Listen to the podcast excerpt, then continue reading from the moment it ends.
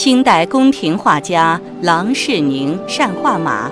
百骏图》描绘了姿态各异的百匹骏马放牧游戏的场面，是其平生百余幅画马作品中的杰作。《百骏图》长卷，由右至左，一百匹骏马分布在错落有致的山水中，没有任何两匹是雷同的。这些马中，姿态有站着的、半蹲的、侧卧的、四脚朝天的；行为有亲昵的、打斗的、奔跑的、渡河的、吃草的、喝水的、发呆的；颜色有白色的、红棕色的、灰色的、黑色的，还有花色的；性情有活泼的、好斗的、沉静的。在景色明丽的山水牧场中，这些骏马动静结合，首尾呼应，牧马人点缀其中，整个画面具有鲜明的节奏感。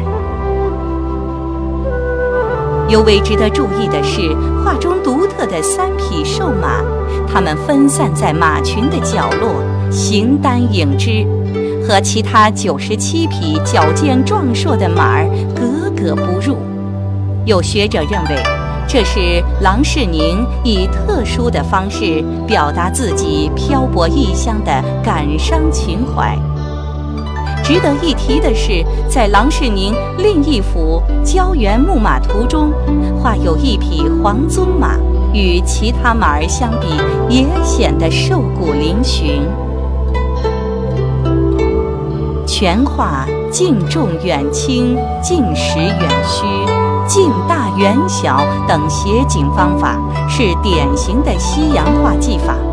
使画面产生空旷深远之境界。人物与马匹的比例结构十分准确，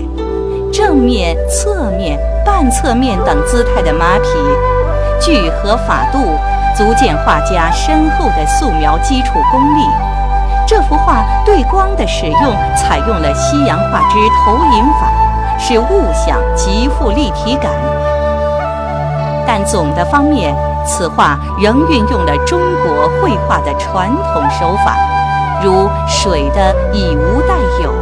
松针、树皮、草叶等的墨线勾勒。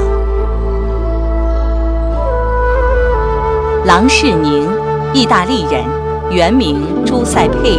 ·加斯迪里奥内，年轻时在欧洲学习绘画。曾为教堂绘制圣像。清康熙五十四年，他作为天主教耶稣会的修道士来中国传教。到今后，约于雍正元年进入如意馆，成为宫廷画家。郎世宁善画肖像、走兽、花果、翎毛，尤善画马。